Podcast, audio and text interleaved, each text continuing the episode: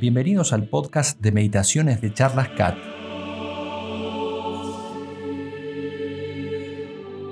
La meditación católica consiste simplemente en hablar amistosamente con Dios. Ayuda mucho para avanzar en la vida espiritual y por eso ha sido siempre muy recomendada por la Iglesia y por los santos. A través de la meditación, ellos llegaron a vivir una vida de amor y de gran cercanía con Dios. Por eso decía Santa Teresa de Jesús, prometedme 15 minutos diarios de meditación y yo os prometo el paraíso.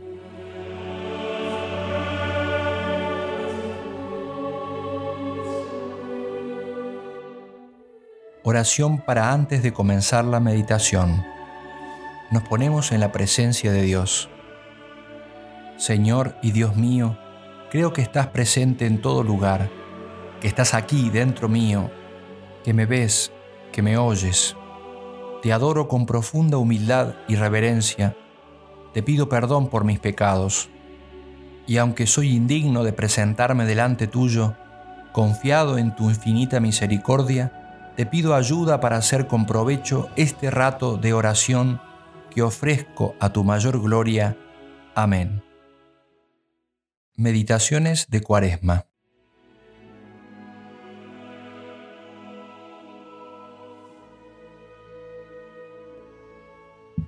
Día noveno. La oración de petición. Primer punto. Pedir y agradecer. Dos formas de relacionarnos con Dios. Dos modos de oración muy gratos al Señor. Pedid y se os dará, buscad y hallaréis, llamad y se os abrirá, porque todo el que pide recibe, y el que busca encuentra, y a quien llama se le abrirá. Pasamos una buena parte de nuestra vida pidiendo cosas a otras personas que tienen más o que tienen unos conocimientos superiores a los nuestros. Pedimos porque somos gente necesitada. Y es en muchas ocasiones la única posibilidad de relacionarnos con los demás. Si no pidiéramos nunca nada, terminaríamos en una especie de vacío y de falsa y empobrecida autosuficiencia. Pedir y dar eso es la mayor parte de nuestra vida y de nuestro ser. Al pedir nos reconocemos necesitados. Al dar podemos ser conscientes de la riqueza sin término que Dios ha puesto en nuestro corazón. Lo mismo nos ocurre con Dios. Gran parte de nuestras relaciones con Él están definidas por la petición, el resto por el agradecimiento. Al pedir nos manifestamos en nuestra radical insuficiencia. Pedir nos hace humildes. Además, damos a nuestro Dios la oportunidad de mostrarse como Padre. Conocemos así el amor que Dios nos tiene. Pues, ¿quién hay entre vosotros a quien si el Hijo le pide pan le dé una piedra? ¿Cuánto más vuestro Padre que está en el cielo dará cosas buenas a quienes le pidan? No pedimos con egoísmo, ni llenos de soberbia, ni con avaricia, ni por envidia.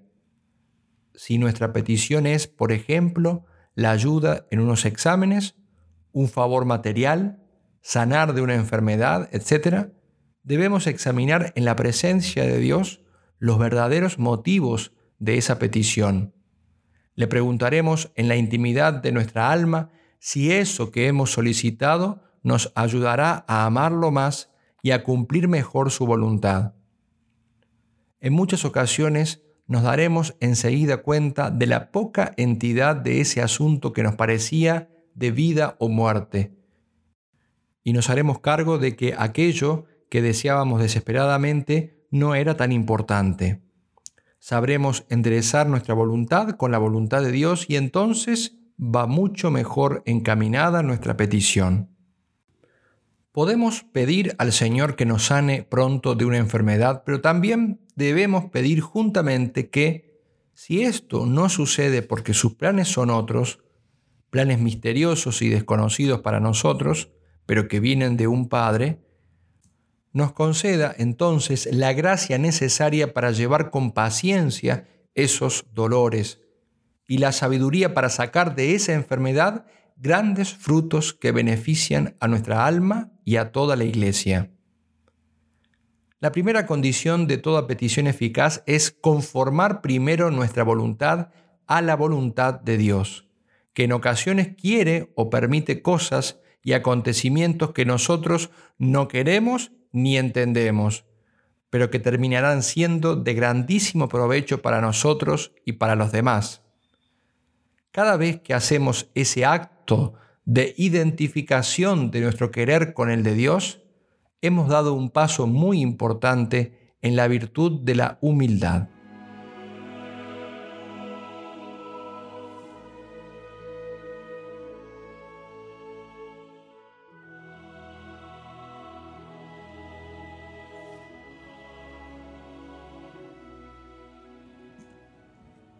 Segundo punto, humildad y perseverancia en la petición.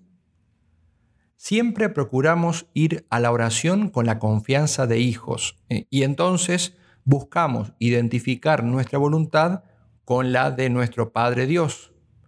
No se haga mi voluntad sino la tuya, podríamos añadir después de cada petición.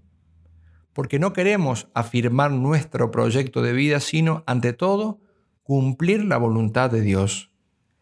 El Evangelio nos presenta muchos casos de esta oración filial, humilde y perseverante.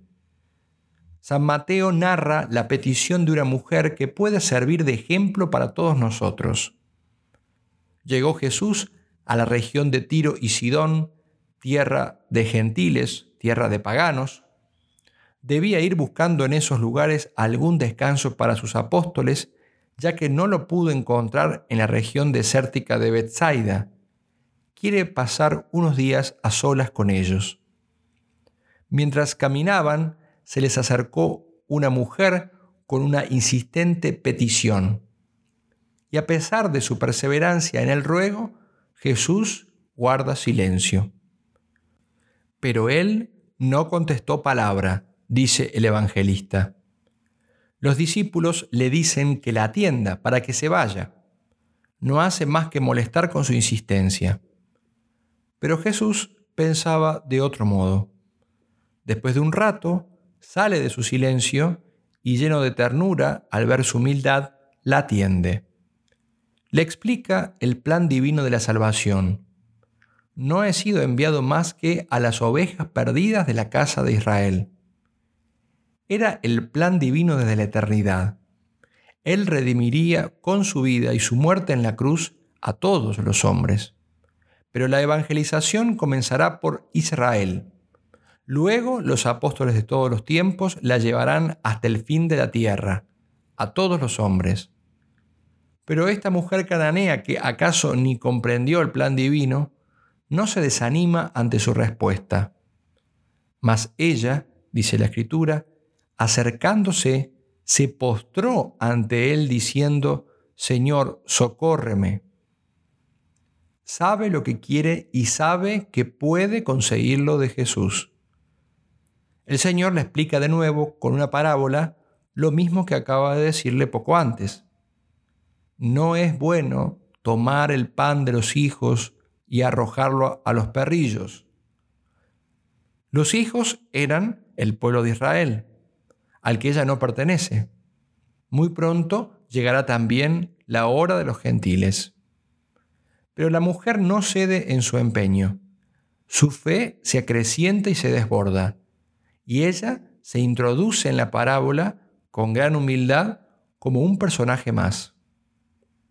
Es verdad, Señor, dice, pero también los perrillos comen de las migajas que caen de la mesa de sus amos tanta fe, tanta humildad, tanta constancia, hacen exclamar al Señor, oh mujer, grande es tu fe.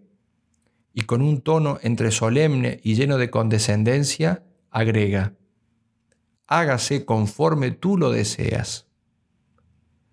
El evangelista tendrá buen cuidado en anotar, y a la misma hora su hija quedó curada. Para este milagro excepcional fueron necesarias también una fe, una humildad y una constancia excepcionales. Jesús nos oye siempre, también cuando parece que calla. Quizás es entonces cuanto más atentamente nos escucha.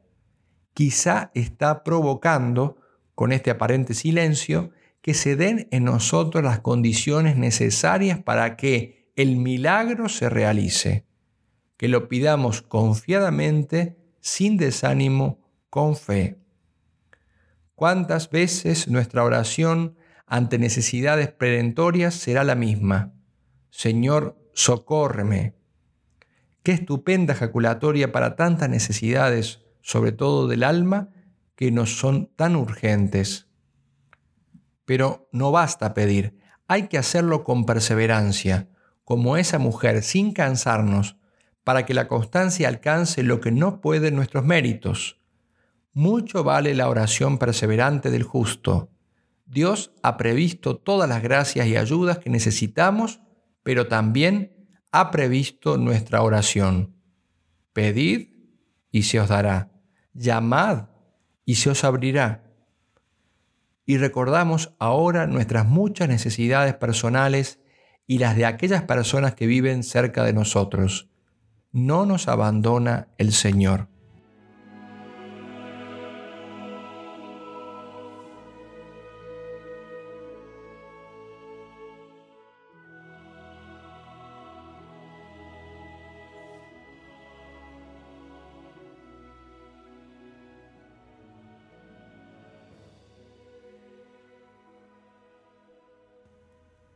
Tercer punto. El Señor siempre nos atiende. Buscar también la ayuda de la Virgen, nuestra Madre, y también de nuestro ángel custodio. Si alguna vez no se nos concedió algo que pedimos confiadamente, es que no nos convenía. Bien mira por ti quien no te da cuando le pides lo que no te conviene.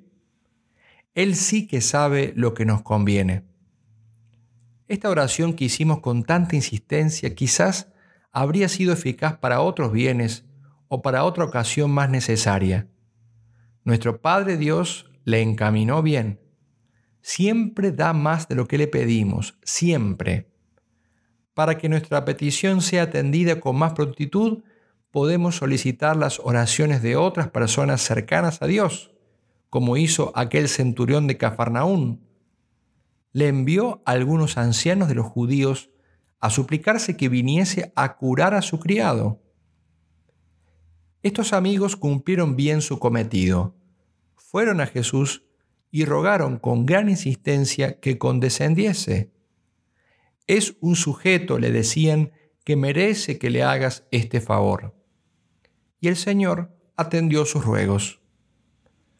A la hora de pedir oraciones, nos puede ser útil recordar que después de la oración del sacerdote y de las vírgenes consagradas, la oración más grata a Dios es la de los niños y la de los enfermos.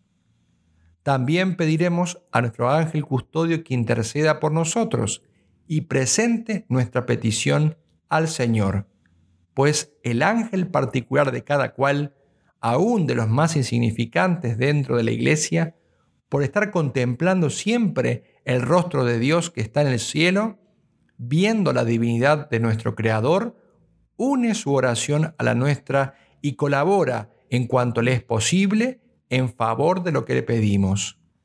Tenemos además un camino que la Iglesia nos ha enseñado desde siempre para que nuestras peticiones lleguen con prontitud ante la presencia de Dios. Este camino es la mediación de María. María, Madre de Dios y Madre nuestra. A ella acudimos ahora y siempre. Acordaos, oh piadosísima Virgen María, que jamás se ha oído decir que ninguno de los que han acudido a vuestra protección, implorando vuestra asistencia y reclamando vuestro socorro, haya sido abandonado de vos. Animado con esta confianza, a vos también acudo.